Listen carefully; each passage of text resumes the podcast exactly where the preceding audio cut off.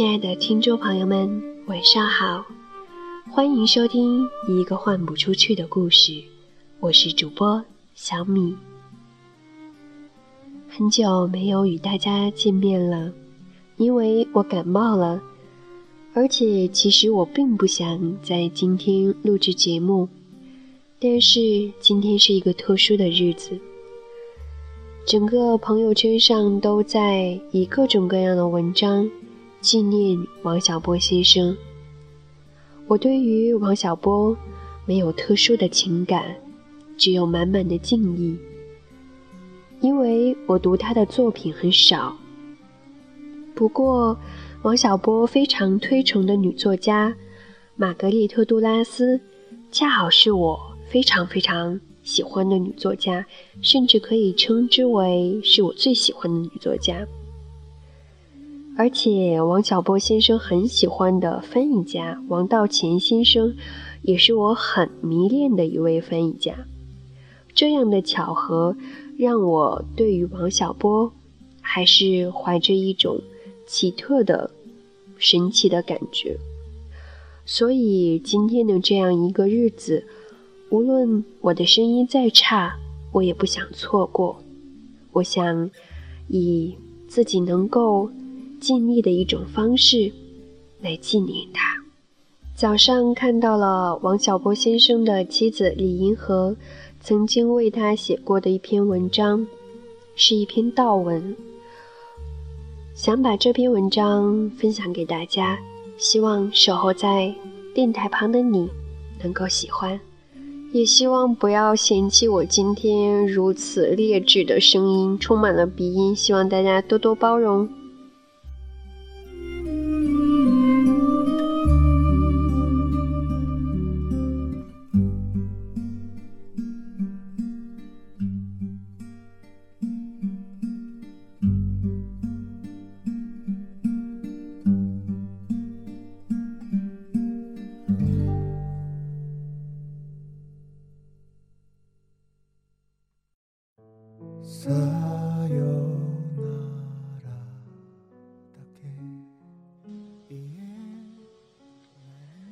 日本人爱把人生誉为樱花，盛开了，很短暂，然后就凋谢了。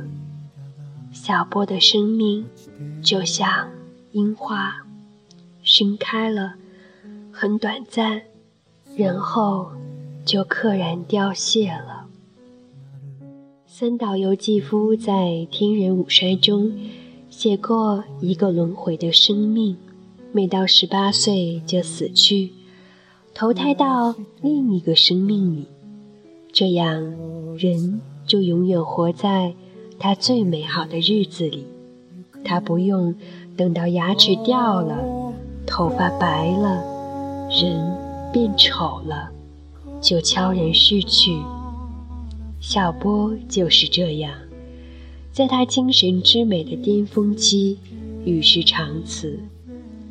我只能这样想，才能压抑我对他的哀思。在我心目中，小波是一位浪漫骑士，一位行吟诗人，一位自由思想家。小波这个人非常的浪漫。我认识他之初。他就爱自称为“愁容骑士”，这是堂吉诃德的别号。小波生性相当抑郁，抑郁既是他的性格，也是他的生活方式，而同时，他又非常非常的浪漫。我是在一九七七年初与他相识的。在见到他这个人之前，先从朋友那看到了他手写的小说。小说写在一个很大的本子上。那时他的文笔还很稚嫩，但是一种掩不住的才气已经跳跃在字里行间。我当时一读之下，就有一种心弦被拨动的感觉，心想。这个人和我早晚会有点什么关系。我想，这大概就是中国人所说的缘分吧。我第一次和他单独见面是在《光明日报》社，那时我大学刚毕业，在那儿当个小编辑。我们聊了没多久，他突然问：“你有朋友没有？”我当时正好没朋友，就如实相告。他单刀直入地问了一句。你看我怎么样？我当时的震惊和意外可想而知。他就是这么浪漫、率情率性。后来我们就开始通信和交往。他把情书写在五线谱上，他的第一句话是这样写的：“做梦也想不到我会把信写在五线谱上吧。”五线谱是偶然来的，你也是偶然来的。不过，我给你的信，值得写在五线谱里呢。但愿我和你是一支唱不完的歌。我不相信世界上有任何一个女人能够抵挡如此的诗意，如此的纯情。被爱已经是一个女人最大的幸福，而这种幸福与得到一种浪漫骑士之爱相比，又逊色许多。我们俩都不是美男美女，可心灵和智力上有种难以言传的吸引力。我起初怀疑，一对不美的人的恋爱。能是美的吗？后来的事证明，两颗相爱的心在一起可以是美的。我们爱的那么深，他说过的一些话我总是忘不了，比如他说：“我和你就像两个小孩子，围着一个神秘的果酱罐，一点一点地尝它，看看里面。”有多少甜？那种天真无邪和纯真诗意令我感动不已。再如，他有一次说：“我发现有的女人是无价之宝。”他这个无价之宝让我感动极了。这不是一般的甜言蜜语。如果一个男人真把你……看成无价之宝，你能不爱他吗？我有时常常自问：我究竟有何德何能？上帝会给我小波这样一件美好的礼物呢？去年十月十日，我去英国，在机场临分别时。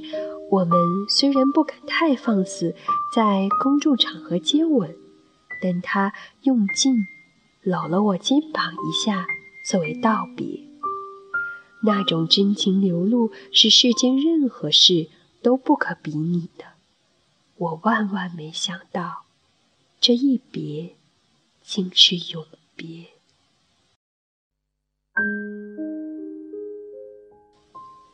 他转身。向外走时，我看着他高大的背影，在那儿默默流了一会儿泪。没想到，这就是他给我留下的最后一个背影。小波虽然不写诗，只写小说随笔，但他喜欢把自己称为诗人，行吟诗人。其实他喜欢韵律。有学过诗的人说，他的小说你仔细看，好多地方有韵。我记忆中小波的小说中唯一写过的一行诗，是在《三十而立》里：“走在寂静里，走在天上，而阴静。”倒挂下来。我认为写得很不错。这诗原来还有很多行，被他划掉了，只保留了发表的这一句。小波虽然以小说和随笔为主，但在我心中，他是一个真正的诗人。他的身上充满诗意，他的生命就是一首诗。恋爱时，他告诉我，十六岁时他在云南，常常在夜里爬起来，借着月光，用蓝墨水笔在一面镜子上写呀写，写了涂，涂了写，直到整面镜子变成蓝色。从那时起，那个充满诗意的少年。云南山寨中皎洁的月光和那面被涂成蓝色的镜子，就深深地印在我的脑海中。从我的鉴赏力看，小波的小说文学价值很高，他的《黄金时代》和《未来世界》两次获联合报文学大奖。他的唯一一部电影剧本。东宫西宫获阿根廷国际电影节最佳剧本奖，并成为1997年坎城国际电影节入围作品，使小波成为在国际电影节中为中国拿到最佳剧本奖的第一人。这些可以算作对他的文学价值的客观评价。他的《黄金时代》在大陆出版后，很多人都极喜欢。有人甚至说，王小波是当今中国小说第一人。如果诺贝尔奖将来有中国人能得，小波就是一个有这种潜力的人。我不认为这是溢美之词，虽然也许其中有我特别偏爱的成分。小波的文学眼光很高，他很少夸。别人的东西，我听他夸过的人有马克·吐温和萧伯纳，这两位都以幽默睿智著称。他喜欢的作家还有法国的新小说派杜拉斯、图尼埃尔、尤瑟纳尔、卡尔维诺和博尔。他特别不喜欢托尔斯泰，大概觉得他的古典现实主义太乏味。尤其受不了他的宗教说教。小波是完全彻底的异教徒，他喜欢所有有趣的、飞扬的东西。他的文学就是想超越平淡乏味的现实生活。他特别反对车尔尼雪夫斯基的“真即是美”的文学理论，并且持完全相反的看法。他认为真实的不可能是美的。只有创造出来的东西和想象力的世界，才可能是美的。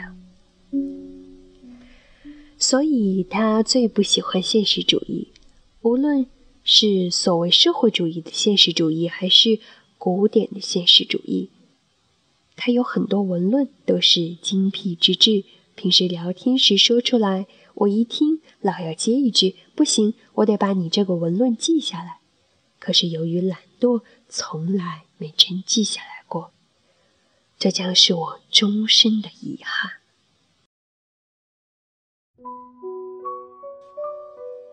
小波的文字极有特色，就像帕瓦罗蒂一张嘴不用报名，你就知道这是帕瓦罗蒂；胡里奥一唱，你就知道是胡里奥一样。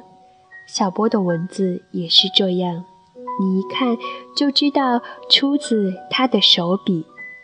台湾李敖说过，他是中国白话文第一把手。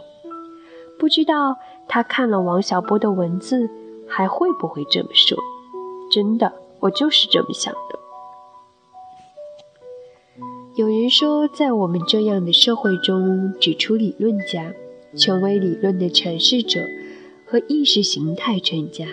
不出思想家，而在我看来，小波是一个例外，他是一位自由思想家，自由人文主义的立场贯穿在他的整个人格和思想之中。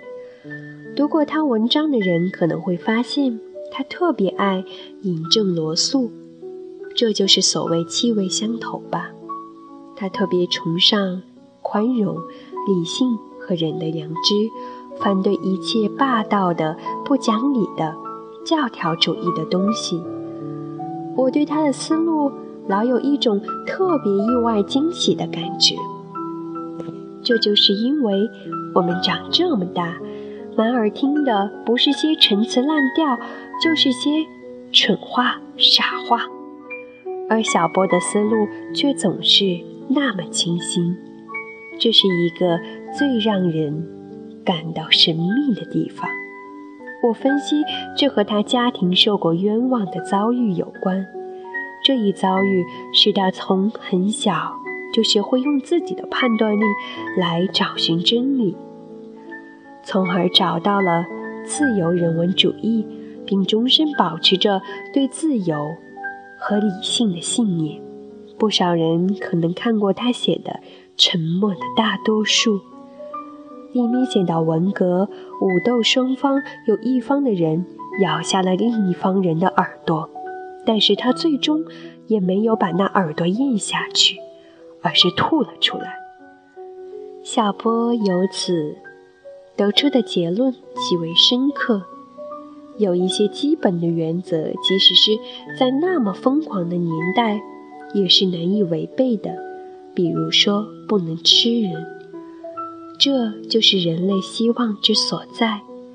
小波就是从他的自由人文主义立场上得到这个结论的。小波在一篇小说里说：“人就像一本书，你要挑一本好看的书来看。”我觉得我生命中最大的收获和幸运就是。我挑了小波这本书来看。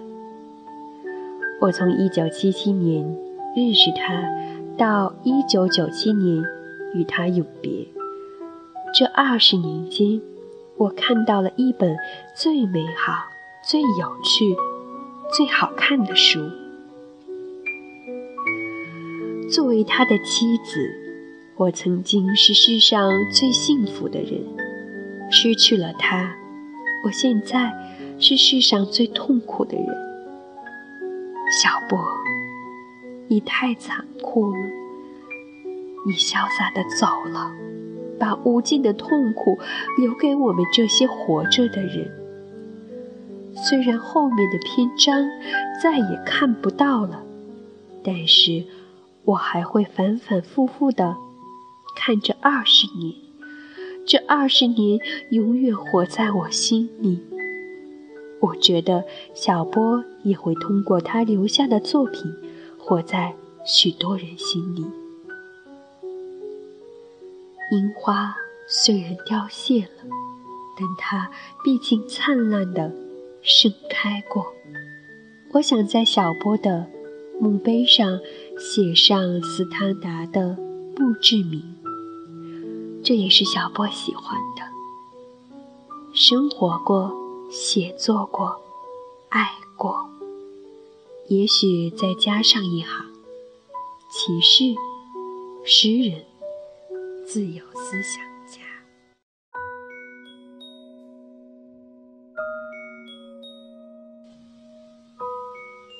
我最最亲爱的小波，再见。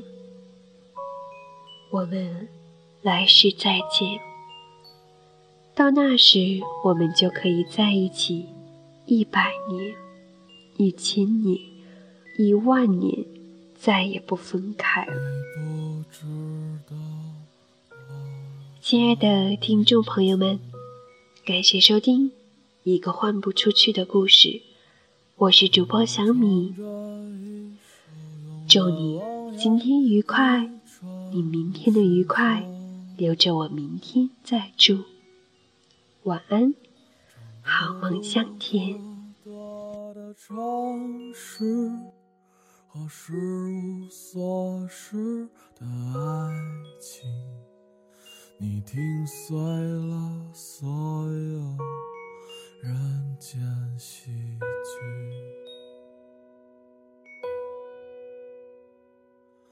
你只微笑一言不发，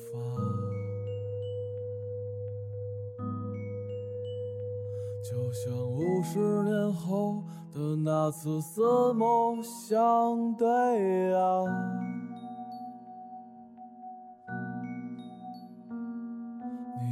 上物是人非的眼睛，那是没有。离别的风景，忘掉名字吧，我给你。